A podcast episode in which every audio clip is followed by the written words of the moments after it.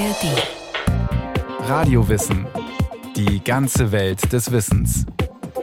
Ein Podcast von Bayern 2 in der ARD Audiothek. Ein Gericht hat die Welt erobert. Es ist rund und hat überall den gleichen Namen Pizza. In Neapel wurde sie erfunden und ist dort erstmal geblieben. Jahrhunderte hat es gedauert, bis die Pizza ihren Siegeszug um die Welt angetreten hat.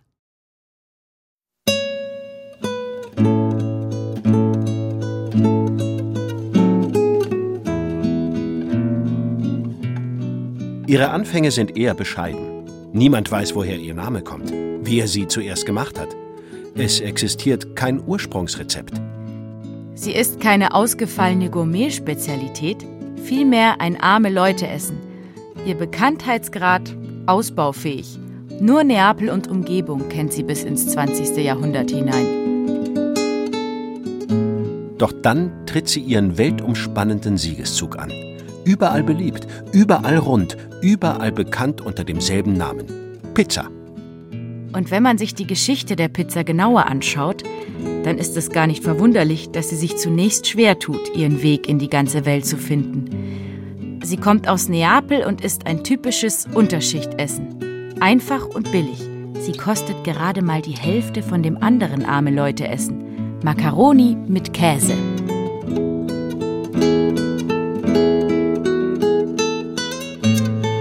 Neapel ist ein quirlender Topf von äh, Massen von Menschen. Die Besonderheit sind die vielen Menschen, die keine Wohnung haben, die berühmten Lazzaroni, die auf der Straße schlafen, auf der Straße essen, auf der Straße leben. Sagt der Literaturwissenschaftler und Autor Dieter Richter, der sich für sein Buch Con Gusto die kulinarische Geschichte der Italiensehnsucht tief hineinbegeben hat in die Kulturgeschichte der Pizza. Die Anfänge von Pizza waren so, dass wir uns unter Pizza eine arme Leute-Gericht vorstellen müssen in den Quartieri Spagnoli, für die Lazzaroni, für die Menschen, die in den Bassi gelebt haben, die zum Teil auch keine Küche hatten. Die Pizzaioli hatten nicht nur die Pizza gebacken, sondern sind durch die Straßen gegangen, haben die für wenige Baiocchi dort auch verkauft. Es ist ein Nahrungsmittel für das einfache Volk gewesen. Halt, halt, halt. Das waren viel zu viele unbekannte Begriffe. Das verlangt nach Aufklärung. Fangen wir mit dem Begriff Pizzaioli an. Das sind einfach die Pizzaverkäufer, die durch die Straßen ziehen und versuchen, ihre Teigfladen an Mann und Frau zu bringen. Für ein paar kleine Münzen. Lieferservice, würde man heute sagen. Die gehen über die Straße wie viele andere Essensverkäufer auch. Es gibt Wasserverkäufer, die Aquaioli, es gibt Nuss, es gibt Fischverkäufer, es gibt die berühmten Spaghetti-Verkäufer natürlich, die in Garküchen auf den Straßen sind. Wir müssen uns das so vorstellen, es ist die Geburt des Fastfood in Neapel, in einer Stadt, die alle Voraussetzungen für Fastfood mitbringt.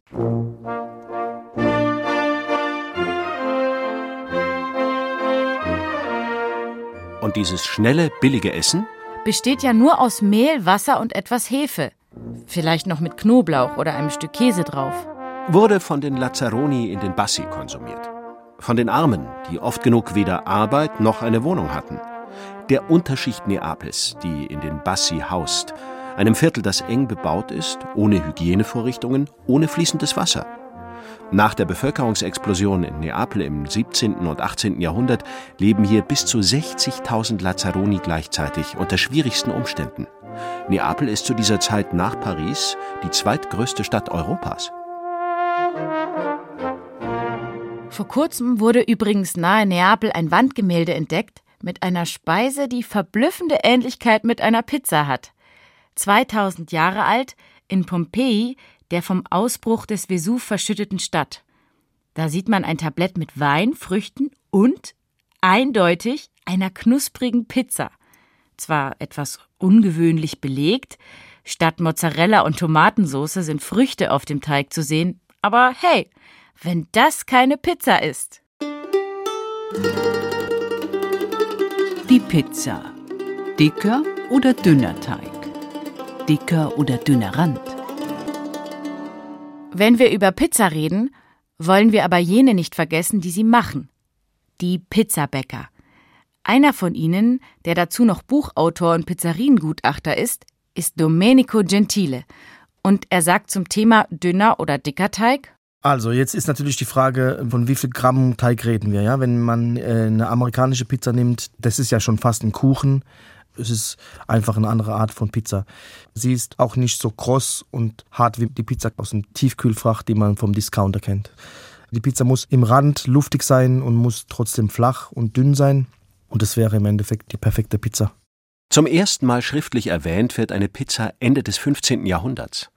Aus dieser Zeit existieren Notizen, die ein Pizzarezept beschreiben. Sie ist mit Basilikum, etwas Hartkäse und Schmalz als saftiger Grundlage belegt. Und sogar ein Name ist überliefert: Mastonicola.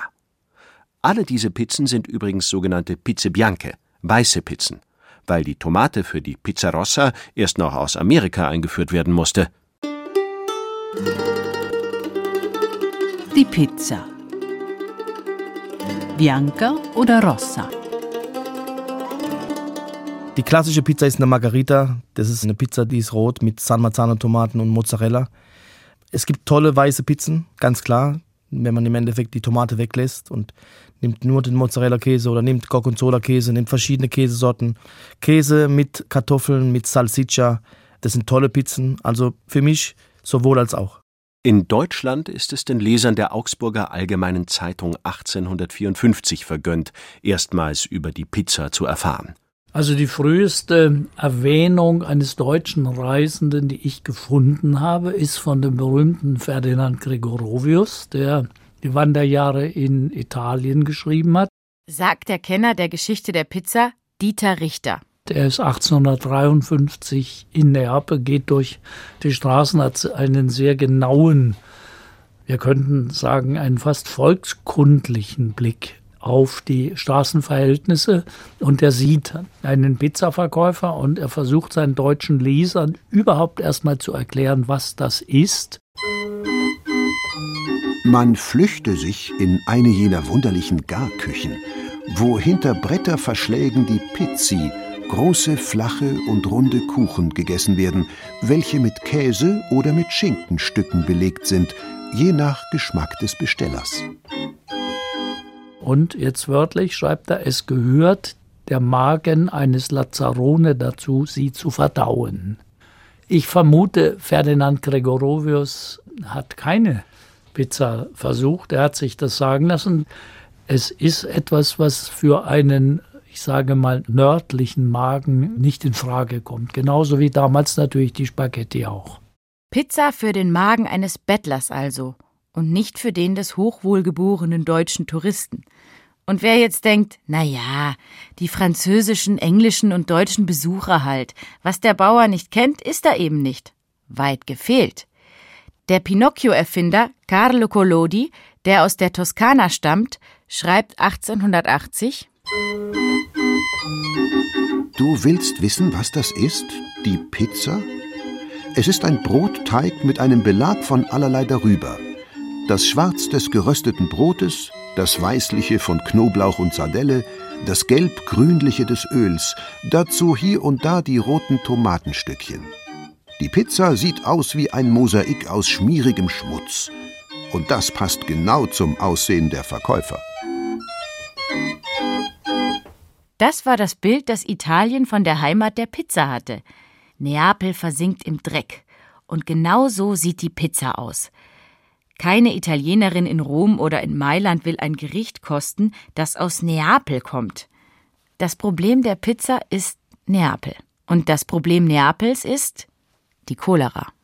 Neapel hat im 19. Jahrhundert nicht weniger als acht Cholera-Epidemien zu überstehen. In den 1830er Jahren war die Cholera aus Indien eingeschleppt worden, ein Rätsel für die italienischen Ärzte dieser Zeit. Warum war Neapel so anfällig für die Cholera? Die am weitesten verbreitete Theorie war, dass die Cholera-Keime im stinkenden Boden der Stadt lauern, in den berühmt-berüchtigten Armenvierteln der Stadt. In der sogenannten Unterstadt Neapels, nahe am Meer, drängten sich 130.000 Menschen in Armut und Schmutz. Oft genug lebte eine ganze Familie mit Hühnern in einem Zimmer. Als Hundehütten hat sie der Polizeichef von Neapel damals bezeichnet. Das ist die triste Heimat der Pizza. Die Pizza. Arme Leute essen oder UNESCO-Welterbe. Sowohl als auch. Weltkulturerbe ist ja im Endeffekt eine ganz besondere Auszeichnung. Die hat der Pizza Napolitana eine Menge geholfen. Die Pizza Napolitana ist trotzdem arme Leute essen. Heute noch ist es so, dass sie in Neapel zu zweit jeder eine Pizza und ein Bier dazu für 15 Euro. Das ist kein Problem. Das gibt es immer noch und das ist völlig in Ordnung. Sagt Pizzabäcker und Buchautor Domenico Gentile. Die Pizza also, heute Welterbe, damals misstrauisch beäugt, zumindest von den Nicht-Neapolitanern. Aber wen wundert es, wenn man so schief angeschaut wird? Dass da die Neapolitanerinnen und Neapolitaner ihr eigenes Narrativ der Pizza aufbauen. Es war einmal. Da bekam die italienische Königin Margarita, die in Neapel weilte, Lust darauf, diese Pizza zu probieren, von der sie schon so viel gehört hatte. Der stadtbekannte Pizzaiolo Raffaele Esposito backt ihr drei Pizzen. Eine mit Öl, Tomate und Basilikum, eine mit kleinen Fischchen, der Königin aber schmeckt am besten die mit roter Tomate, weißem Mozzarella und grünem Basilikum, den Farben der italienischen Tricolore. Die Pizza Margarita ist geboren, die bis heute bekannteste aller Pizzen. Und sogar der Dankesbrief der Königin soll bis heute erhalten sein, den sie natürlich nicht selbst schreibt. Wozu hat man denn sein eigenes Inspektorat der königlichen Munddienste? Sehr geehrter Signor Raffaele Esposito, hiermit bestätige ich Ihnen, dass die drei Arten der Pizza, die Sie für Ihre Majestät zubereitet haben, für köstlich befunden wurden. Ihr ergebener Diener Galli Camillo, Leiter der Munddienste im königlichen Haushalt. So hängt das gerahmte Schreiben seit 1889 in Raffaele Espositos Pizzeria. Nur, dass es mittlerweile von Historikern als Marketingstrategie enttarnt wurde. Esposito war wohl weder der erste noch der einzige Pizzabäcker, der an den königlichen Hof gerufen wurde. Aber eine gute Geschichte ist eine gute Geschichte. Und das mit Königin Margarita und der Tricolore-Pizza ist definitiv eine gute Geschichte. Die Geschichte der Pizza ist im Grunde eine Migrationsgeschichte. Die früheste Pizzeria außerhalb Neapels hat vermutlich in New York gestanden. In dieser Zeit gab es weder in Mailand noch in Rom, von Deutschland ganz zu schweigen, eine Pizzeria. Vor allem die italienische Community geht Pizza essen. Doch das ändert sich. Zuerst kommen die ganzen USA dazu und dann die ganze Welt. Ein globales Erfolgsmodell. Die Gründe sind schnell erzählt. Also ich denke, die Pizza ist das anpassungsfähigste Gericht, das es überhaupt gibt. Es ist stapelbar, leicht transportierbar, leicht teilbar.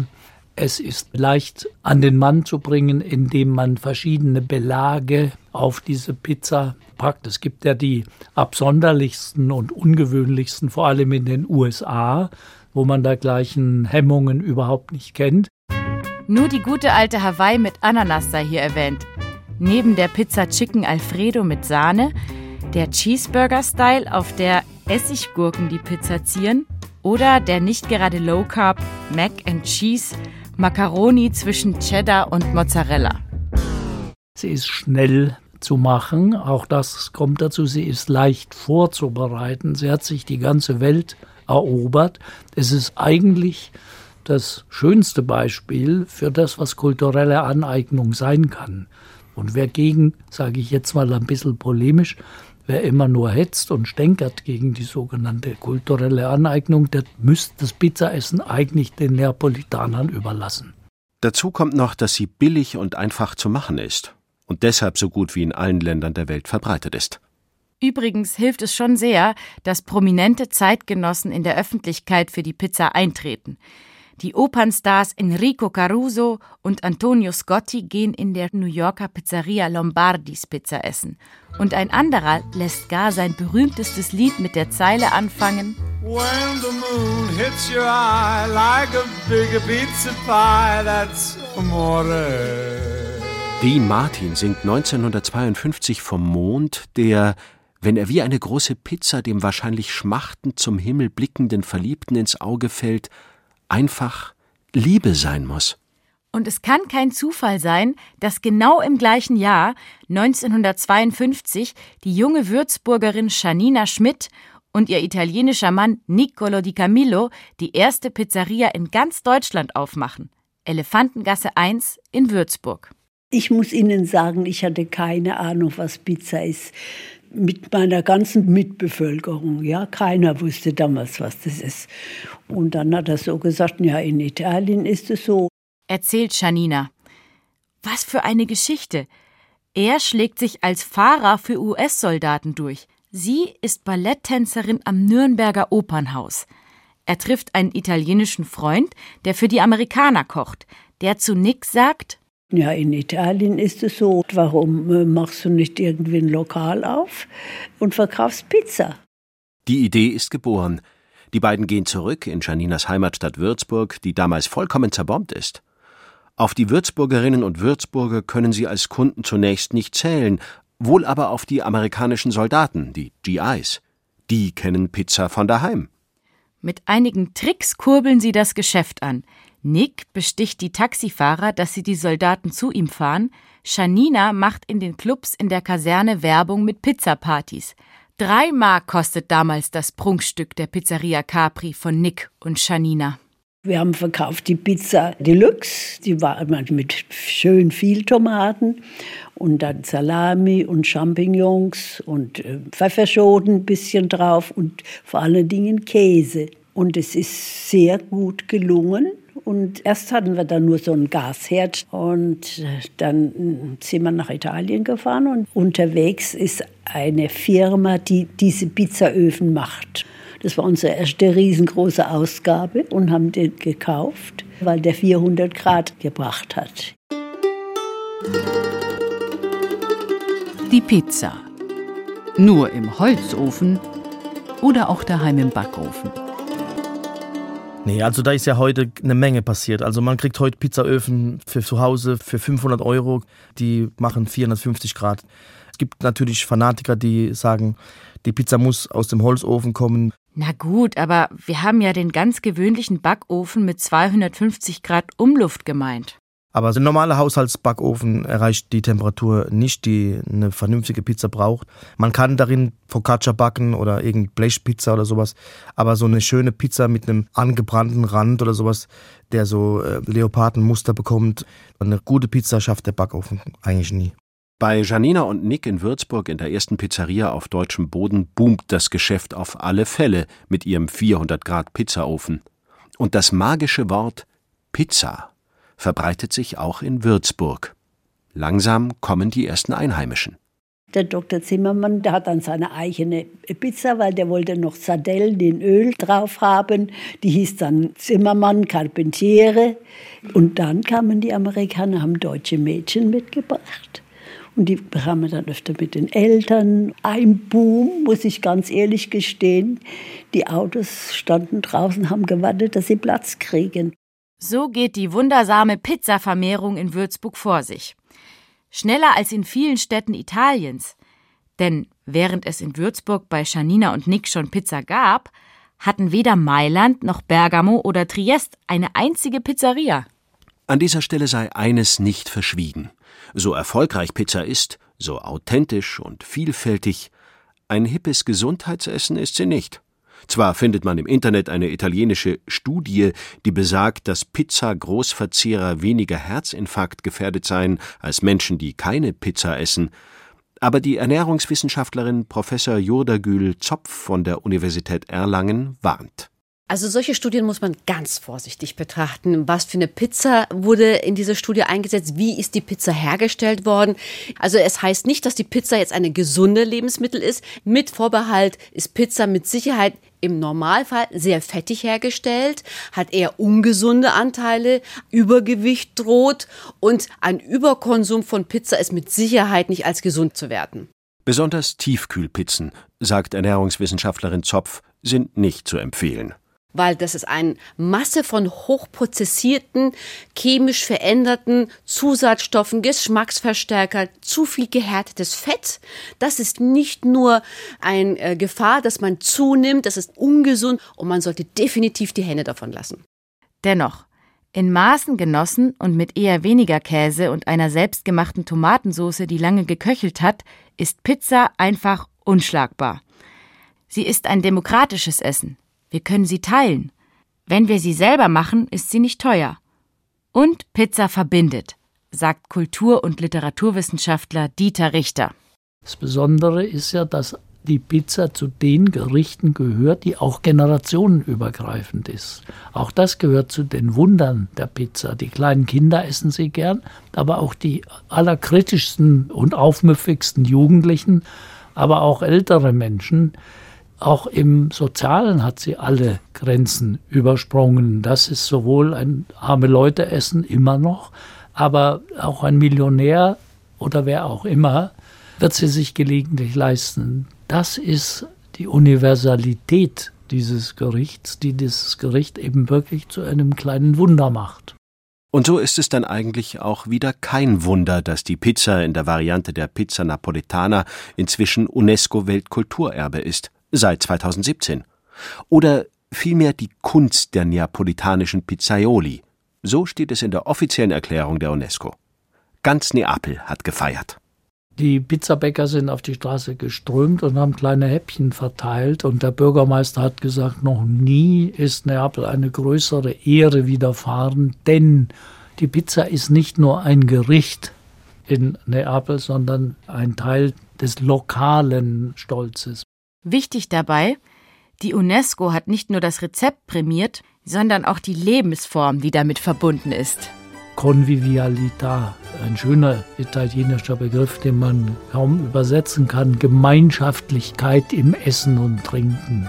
Fahren Sie mal an Ferragosto am 15. August nach Italien. Gruppen von 20 Menschen, die da sitzen in den Ausflugslokalen, Pizza essen. Das ist keine Ausnahme. Es führt die Menschen zusammen. Und ein größeres Kompliment kann man einem Gericht wohl nicht machen. Außer vielleicht, dass es noch dazu verdammt gut schmeckt.